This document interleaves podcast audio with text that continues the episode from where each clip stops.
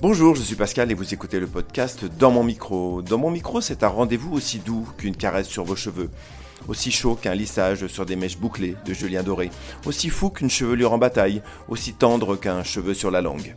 Les invités de Dans mon micro n'arrivent jamais comme un cheveu sur la soupe. Ici, tout est préparé pour faire de cet entretien un moment aussi agréable et délicat qu'un massage du cuir chevelu sur un crâne dégarni. Ici, pas de crépage de chignon ni de questions tirées par les cheveux. Mon invité du jour, c'est Thomas Poitvin. Lui, il connaît bien les cheveux. Il les collectionne. C'est même à ça que vous le reconnaîtrez. Il en a toujours avec lui. Des cheveux blonds, des cheveux bruns, des cheveux roux. Autant de postiches derrière lesquels se cache une galerie de personnages drôles, touchants, attachants, sensibles, parfois mélancoliques, que l'on aurait envie de prendre dans nos bras pour les réconforter en posant une main délicate sur leurs cheveux. Ces portraits de vie croisée sont apparus en février 2020 à l'aube d'une ère confinée au cours de laquelle nous avons dû réinventer nos vies, notre travail, revoir nos tables de multiplication et les accords du participe passé en faisant l'école à la maison avec nos enfants. Thomas Poitvin, lui, en a profité pour donner la parole à Hélène Singui, Daniel, Magda, le papa relou, et puis Caro, qui est toujours à la recherche de l'amour. Ces personnages nous font part de leurs états d'âme, de leurs émotions et de leurs préoccupations. Au gré des perruques qu'ils portent, Thomas nous invite à les rencontrer dans chacune de ces petites capsules vidéo qu'il poste sur Instagram. Aujourd'hui, ces personnages avaient besoin de plus d'espace pour s'exprimer, et c'est ainsi que Thomas les a invités sur scène en créant le spectacle Thomas joue ses perruques. Au cours de cet entretien, nous allons en apprendre un peu plus sur le parcours et la carrière de Thomas Poitvin, sur ce qui l'a conduit à donner naissance à ces personnages qui se confient chaque soir sur scène grâce à ses perruques. Thomas, bonjour et merci d'avoir accepté cette invitation dans mon micro. Bonjour Pascal, bah, je suis très content d'avoir répondu à l'invitation. Eh ben merci beaucoup. Alors pour commencer, je voulais savoir euh, ce que ce qu'elle symbolise euh, pour toi cette perruque et ce qu'elle représente. Bah, c'est simplement le, moyen de présenter des personnages. C'est un, à l'image, c'est, ça pose tout de suite un personnage. Sur scène, euh, on a comme un atelier de comédiens sur scène et, je change de perruque et je change de, de persona, quoi. Il y a aussi des accessoires, mais c'est un, un, bon moyen de faire une galerie de personnages, d'hommes, de femmes. Alors pour préparer cette interview, j'ai regardé de nombreuses vidéos sur ton compte Instagram et j'étais fasciné par le fait qu'avec un simple accessoire sur la tête, tu arrives à donner naissance à tous ces personnages. Euh, tu te souviens de la première fois où tu as porté une perruque? Oh là là, aïe, oui, attends, attends, attends, attends je fouille. Euh, j'ai porté une. Je me souviens de la dernière fois avant les perruques. C'était un spectacle qui s'appelait Sosie, où je jouais un sosie de Michel Berger. Mais alors la première fois que j'ai porté une perruque, je crois que j'avais 8 ans et c'était pour Mardi Gras, l'ancêtre d'Halloween. Euh, et je faisais le diable et j'avais une perruque. Euh, quand est-ce que tu as pris conscience finalement que cet accessoire allait changer ta manière de jouer la comédie?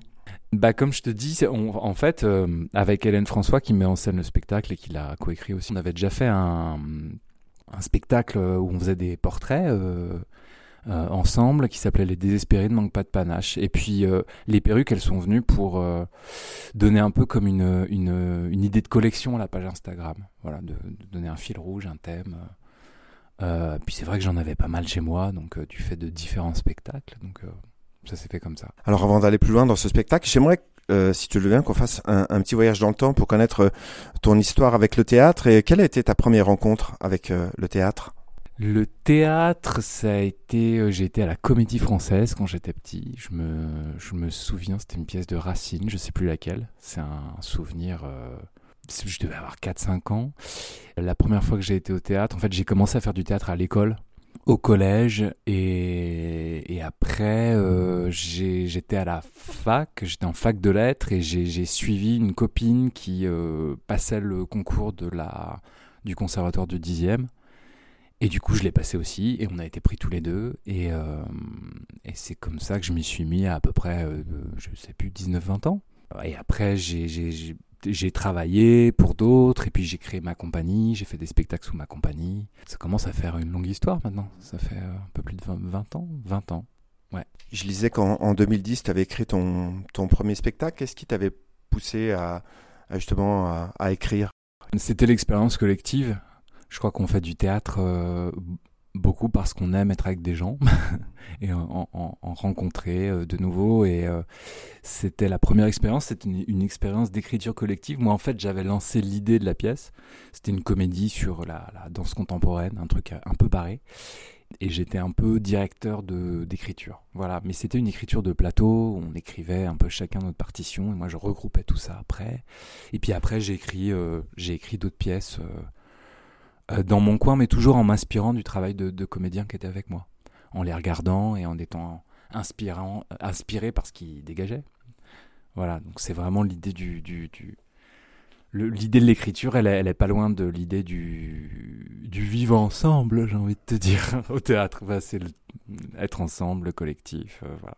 Donc tu, tu, le disais tout à l'heure, en 2016, tu as fait ta première apparition euh, dans une comédie musicale qui s'appelait Sosie, où, tu interprétais le, donc le sosie de Michel Berger. C'est vraiment ce rôle qui était un, un, un, déclic vers une forme de transformation physique grâce à la perruque Peut-être, c'est vrai qu'on a fait une belle tournée et j'avais une, une, grosse grosse perruque sur la tête. En tout cas, ça, ça, a encore, ça m'a encore plus donné envie de faire de la comédie parce que j'ai fait, de, fait aussi des pièces assez sérieuses dans ma vie. Euh, même des, travaux que, je, que moi j'initiais, qui étaient des choses un peu intellectuelles, naninana, et euh, enfin que je voulais intellectuelles. et, euh, et c'est vrai que Sosie, ça a été une expérience magnifique. C'était une pièce de, de Quentin Desfaltes avec Juliette Coulon et Gaëtan Pau. C'était l'histoire de trois sosies un peu ringards qui se réunissent pour créer un spectacle donc et qui travaillent pour construire leur spectacle.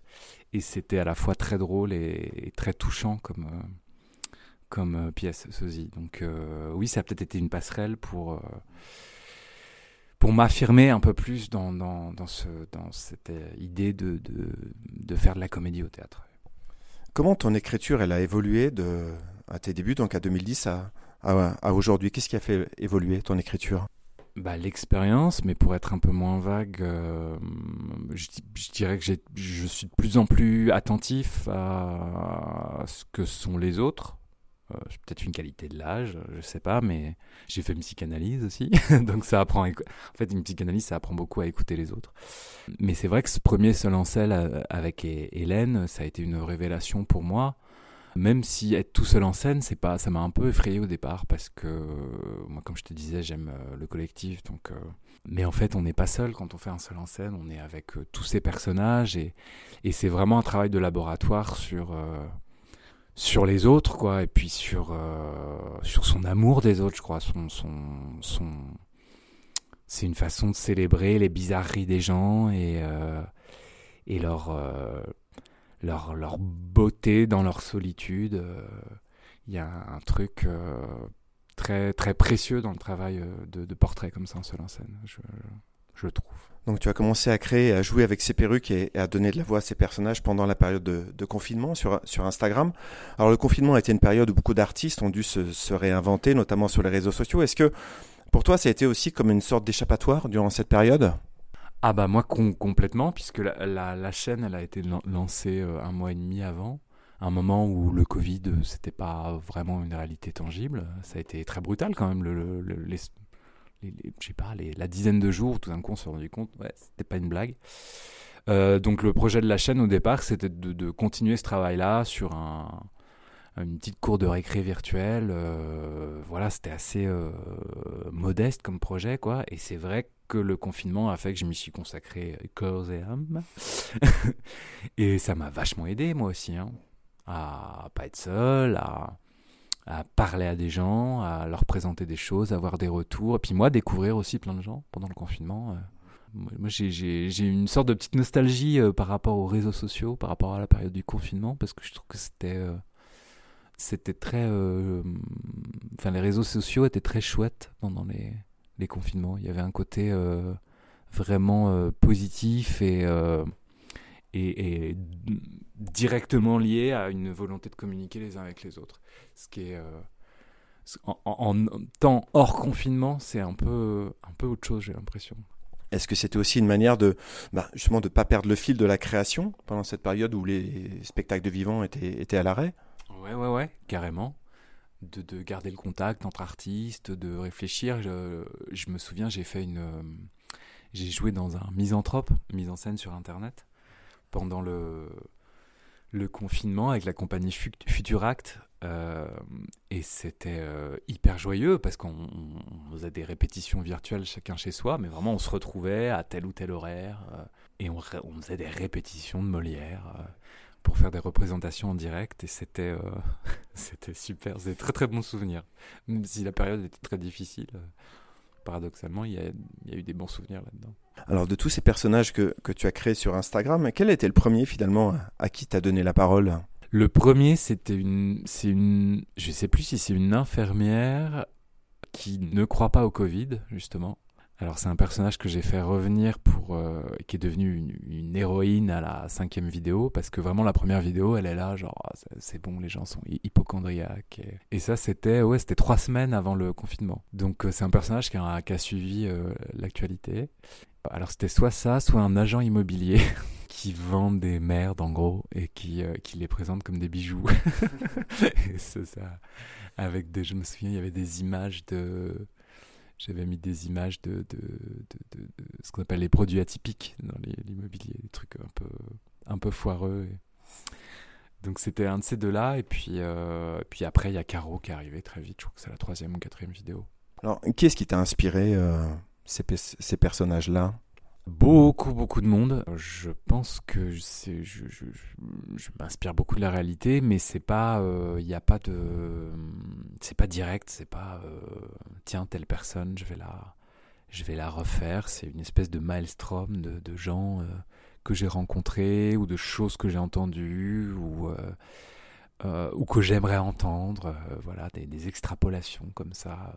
Et souvent, même parfois, je me rends compte que, que bien après avoir écrit et joué, euh, d'où ça venait. je saurais même pas trop expliquer comment, par où ça passe et d'où ça sort. Mais, mais c'est sûr que ça vient de la vie. Ouais, Comment on arrive à s'approprier un personnage, à lui donner une identité, à lui inventer une vie, une histoire, une posture avec une simple perruque?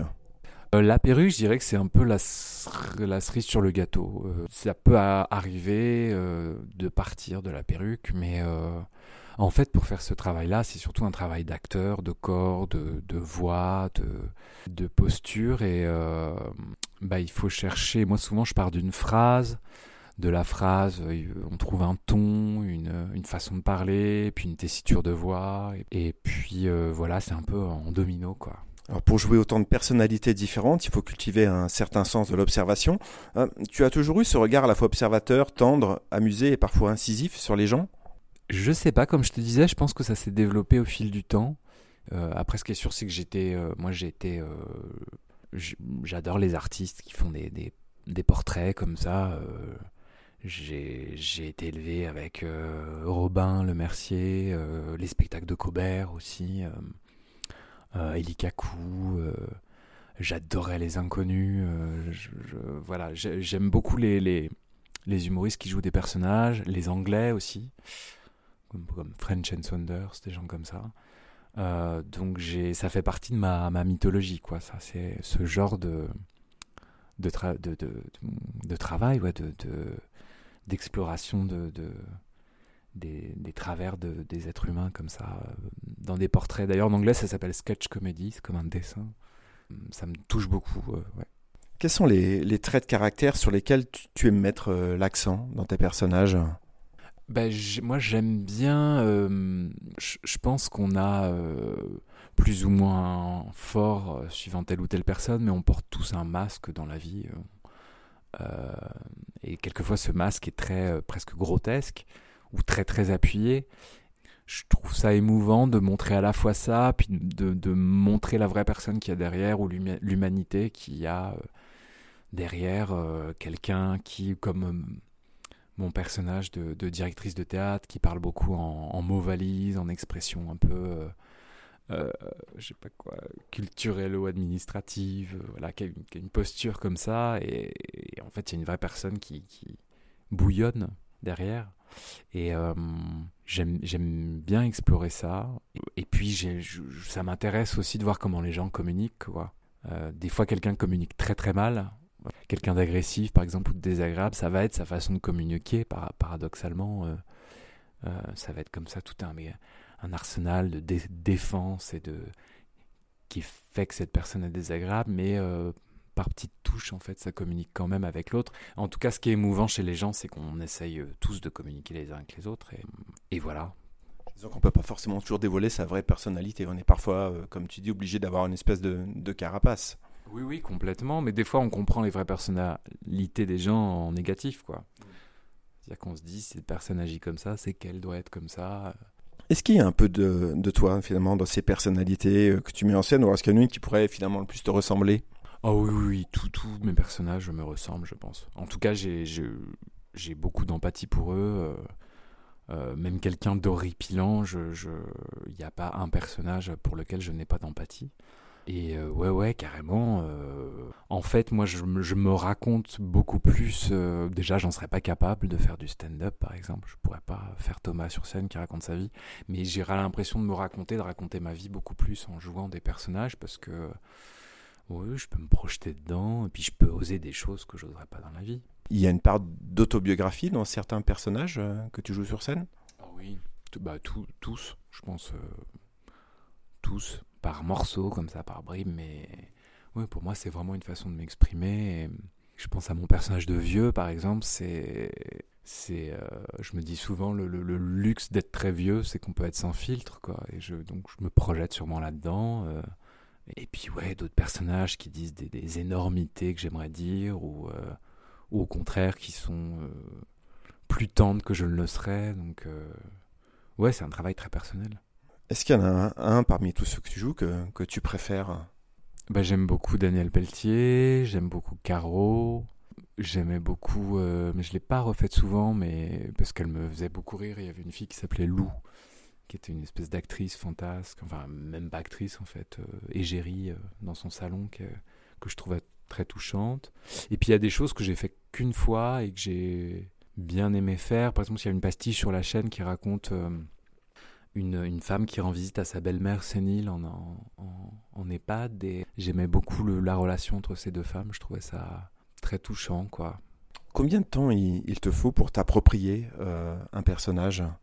Moi, je suis quelqu'un de très lent, en fait. Euh, et je dis ça sans, sans du tout me déprécier. Je, en tout cas, je prends beaucoup mon temps et j'ai besoin de, de, comprendre les choses avant de les faire. Je suis pas un, un acteur qui se jette à corps perdu. Peut-être que j'ai tort là pour le coup. Euh. moi j'ai vraiment besoin de creuser l'écriture pour, euh, pour arriver à jouer. Donc euh, ouais, ça prend du temps, ça prend du temps. et puis là, même le spectacle, un spectacle, ça se fait avec les gens, donc ça se bonifie, se modifie à chaque représentation. Et là, cet après-midi, je suis encore en train de, de, travailler le spectacle, telle phrase avant telle autre, qu'est-ce qui pourrait être plus efficace ou plus ou moins apparemment efficace. Enfin, c'est un, une matière vivante, quoi. Donc, c'est ça qui est, qui est vachement bien aussi, c'est qu'on s'ennuie pas, quoi. Très perfectionniste, en tout cas, dans ton approche de, ton métier. Oui, je crois. Enfin, j'essaie d'arriver à une, sorte de justesse, en tout cas. Et même dans des choses très, très. Dans, le spectacle, il y a maintenant un sketch qui est vraiment très loufoque, qui, il n'y a pas de prise directe avec la réalité, mais là-dedans aussi, il faut trouver de la justesse pour que ça fonctionne. Donc, euh, euh, et, puis, et puis, on comprend pas tout tout de suite. Hein. quand on écrit un texte, même si on en est, euh, on se dit ah, je suis un peu fier, c'est cool, c'est bon. En fait, on va, on va, les, gens vont nous faire découvrir des choses après sur le texte. Je suis peut-être perfectionniste, mais c'est aussi surtout que c'est pour ça que c'est bien le théâtre, c'est que ça se c'est vivant, quoi. C'est le mauvais côté, c'est que c'est jamais fini, effectivement. Donc si on aime la finitude, euh, bon bah le théâtre, euh, si, il n'y en aura jamais en fait. Il y aura une sorte de finitude, mais bon, pas pas jamais complète. Et en même temps, c'est ce qu'il y a de magnifique, c'est que c'est jamais euh, jamais fini et toujours en évolution. Moi, ce que j'aime dans, ces portraits que tu interprètes, c'est qu'il y a toujours une, forme de sensibilité, de tendresse, de sincérité. Et en plus de nous faire rire, on, s'attache vraiment à eux. Je pense notamment à Caro, dont tu parlais tout à l'heure, qui est toujours à la recherche de l'amour. Comment tu expliques cet attachement que l'on peut ressentir euh, pour tes personnages? Et, quel lien, toi, tu entretiens euh, avec eux? Moi, j'écris comme ça. Euh, je pense qu'il y a la tendresse dans ce que je fais. Mais après, des fois, il y en a trop, je me dis. c'est un équilibre qu'il faut trouver entre, entre peut-être cruauté et tendresse quand on écrit un personnage. Parce que c'est. Il faut faire une cuisine, quoi. Il faut que les deux soient mis en valeur, mais qu'il n'y en ait pas un des deux qui prenne le, dessus sur l'autre. Et puis le rire, le, le, vraiment le rire de, le rire de gorge, quoi. C'est un truc. Euh, violent quoi enfin très euh, très un peu un peu brut donc euh, si on si on veut humaniser ces personnages, il faut, les, il faut, les, il faut le faire par, par touche, je pense. Euh, sinon, c'est un peu de la guimauve. Donc, euh, c'est une cuisine qui n'est pas toujours évidente à faire. Qu'est-ce qu'elle nous raconte euh, comme histoire, ces, ces, personnes, ces personnes que, que tu interprètes sur scène? Sur scène, je pense qu'elle raconte comment on, on, essaie de communiquer les uns avec les autres. Voilà. Je pense que, en fait, moi, je pense que dans l'écriture en général, il y a un sujet, un seul, c'est l'amour. Enfin, tu un sujet euh, qui est l'amour, et puis tu peux avoir 10 millions de ramifications et de, de, de je sais pas moi, le parrain, en fait, c'est une histoire d'amour. C'est une histoire d'amour filial, en négatif, euh, qui a l'apparence d'un film de gangster. Euh, euh, très très noir, mais c'est si on remonte le fil d'Ariane de la dramaturgie euh, derrière le parrain, bah c'est une histoire d'amour. Et je pense qu'il n'y a qu'un seul thème en fait, c'est ça. Donc euh, ouais, mes personnages ils parlent d'amour aussi, l'amour de l'amour de son métier. Ma directrice de théâtre, elle est atroce, mais en fait elle se défonce pour sauver le spectacle vivant. Daniel Pelletier, il est très très dur avec sa fille, mais on sent qu'il l'aime plus que tout. Et Caro, elle a une forme de cynisme, par exemple. De, elle est assez désabusée, mais elle est, elle est, tout le temps, tout le temps du côté de la, la découverte des autres, quoi. Donc, euh, en fait, c'est pas un thème original, mais c'est un thème fort. Euh, on va évoquer à présent euh, le spectacle. Qu'est-ce qui t'a donné envie de, de, transposer sur scène ces personnages que, que tu avais créés sur, sur Instagram au départ? Ben, C'était surtout l'envie de retourner sur scène. Instagram, c'était comme une une parenthèse, euh, une parenthèse enchantée, parce que c'est dans le spectacle en fait cette réplique, donc ça me fait rire. Non mais c'est vrai, c'était une parenthèse enchantée, mais moi, moi, je viens du théâtre et puis j'avais commencé, euh, on avait commencé avec Hélène ce travail-là au théâtre et on a eu le luxe, euh, grâce au théâtre Scénar, de le continuer, de le reprendre, quoi, de refaire un spectacle. et puis j'espère que j'en ferai d'autres j'ai quand même une chance de dragon, quoi. Enfin, c'est, un peu un, peu conte de fées, quoi, sans vouloir être cliché, ce qui m'est arrivé pendant le confinement, de pouvoir remonter sur scène comme ça avec une belle production. Euh, euh, puis après, il y a tout le travail d'adaptation de, personnages qui sont nés à l'image et qui doivent débarquer au théâtre. C'est vrai que Caro, par exemple, qui est quelqu'un d'un peu flottant, comme ça, enfin, qui a une espèce de côté un peu qui se qui se défracte dans la parole, euh, qui est un peu en voix, de caverneuse comme ça. On a dû travailler pour la mettre sur une scène de théâtre, parce qu'au théâtre, là, quand même, la parole, elle, se s'ancre voilà, dans un public euh, parfois nombreux, si on a de la chance. Donc, euh, donc c'était intéressant de, de, de mettre sur scène des personnages qui étaient nés à l'image. Ce spectacle a été mis en scène avec euh, donc ta complice Hélène François, euh, avec qui tu avais déjà écrit un spectacle en, en 2017. Comment elle s'articule cette, euh, cette mise en scène? Comment elle a été imaginée? On a eu un, on a eu plusieurs étapes au théâtre Sénat pour chercher et, trouver des, des, des, solutions à la fois pour les enchaînements de personnages, pour comment je mettais une perruque, est-ce qu'il y avait un noir, que je partais en coulisses et que je revenais? Ou, ce à quoi on est arrivé aujourd'hui, c'est-à-dire les mettre sur scène et me voir les mettre à vue.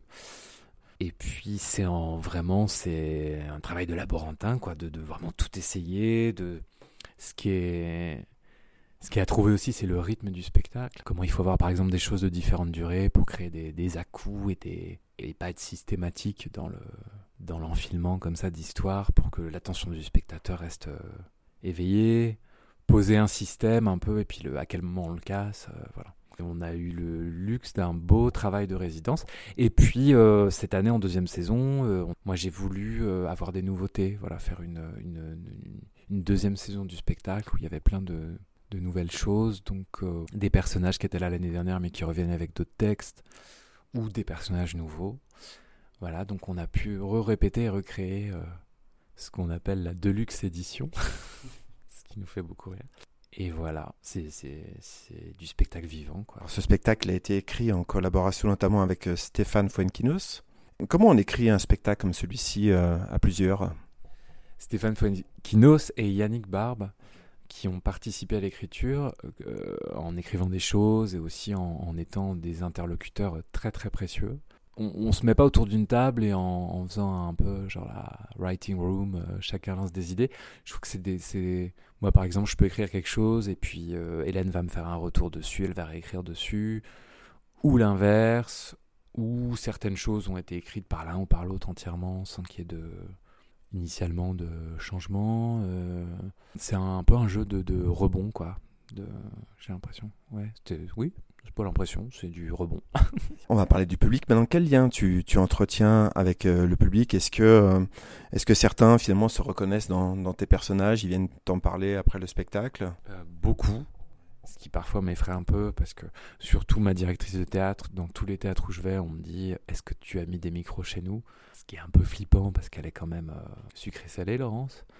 Et oui, oui, ça c'est vraiment une, une- immense émotion en fait. Quand quelqu'un vous dit euh, Daniel c'est mon père ou, euh, ou un tel ou une telle, je, je- la connais. euh, parce que parfois c'est des personnages vraiment qui, moi j'ai l'impression que ça sort de l'imagination et comme je te disais, je sais pas par où c'est passé. Donc, et puis souvent quand j'écris, moi je suis seul. Enfin, je suis, je suis. Tu fais ta cuisine dans ton coin et que ça trouve des échos comme ça chez, chez les gens, c'est vachement émouvant. Qu'est-ce que tu pourrais faire dans, dans ton métier? Qu'est-ce qui te plaît dans cette manière de jouer la comédie? Ce qui me plaît, c'est d'essayer d'être juste. C'est d'essayer d'avoir des, produire des choses en écriture euh, juste et, et qui soient euh, matière à travail. Voilà. Euh, pour moi, en premier lieu, il y a l'écriture. Je pense pas qu'on puisse jouer un. On peut pas, on peut pas euh, trouver des solutions euh, miracles sur un plateau de théâtre si le, texte n'est pas solide un peu au départ, même s'il est très loufoque. il y a d'abord le travail sur le texte euh, qui me porte beaucoup. Et puis, moi, j'adore la, représentation. J'adore le vertige qui est avant. J'aime, j'aime le, le, le- la détente qu'on peut trouver le, et le jeu qui s'instaure avec le public. euh, le- le- le- le- l'envie de séduire un public, de le faire rire, d'aller le chercher, de, de danser avec lui, quoi. C'est euh, ça, c'est l'autre grand plaisir. Euh, cette tournée va se poursuivre euh, en, en 2023. Euh, Est-ce qu'il y aura d'autres projets aussi Après, il y a déjà des, des choses qui, qui se préparent? Euh, ben oui, je pense, je pense déjà à un autre spectacle. Enfin euh, voilà, c'est du, c'est du boulga d'idées pour le moment, mais, mais je pense à, des choses, comment je pourrais continuer ce travail-là. Et puis euh, j'aimerais écrire pour l'image aussi. Donc j'ai des projets sur le feu là-dessus. Voilà, et puis j'aimerais bien, j'aimerais beaucoup refaire une pièce avec des gens qui me parlent dans le train quand on va dans des théâtres. D'être moins seul Ouais. Euh, non mais en plus je suis pas seul, c'est ingrat de dire ça. Il y a euh, mes super régisseurs, Jean Vincent et Thibaut, puis Hélène, elle vient quand même beaucoup. Euh, non, j'aimerais bien jouer avec des gens. Ça c'est, c'est, ça aussi c'est un, c'est un plaisir différent, mais euh, ça me manque un peu parfois.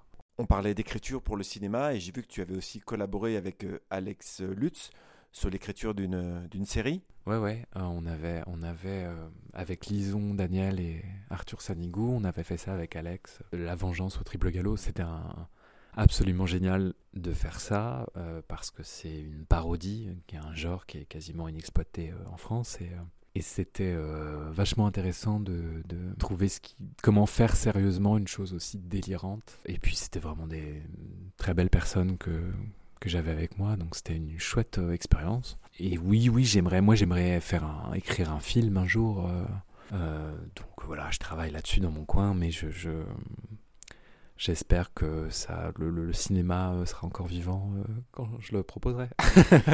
Euh, Th- Thomas, euh, cet entretien touche à sa fin et je te remercie beaucoup euh, pour, euh, pour ta disponibilité euh, dans mon micro. Ce spectacle Thomas joue ses perruques est en tournée un peu partout en France et si vous voulez faire la connaissance d'un papa relou, de notre cher Caro et de bien d'autres personnalités encore, allez applaudir Thomas Poitvin sur scène pour ce spectacle où l'humour tutoie la mélancolie, nos imperfections et nos fêlures avec tendresse et sincérité.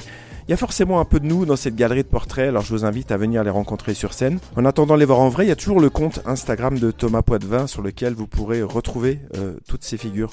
Alors Thomas, merci encore. Bah merci Pascal, c'était très sympa. J'ai beaucoup dit voilà dans cet entretien et je m'en veux un peu. Voilà, voilà, voilà. Eh ben, C'était le mot de la fin en tout cas, voilà. Euh, merci encore et je te souhaite de belles et longues aventures euh, avec tous ces personnages et bravo pour cette belle histoire euh, que tu es en train d'écrire. Et quant à nous, on se retrouve très prochainement dans mon micro. À bientôt. À bientôt et merci. Merci.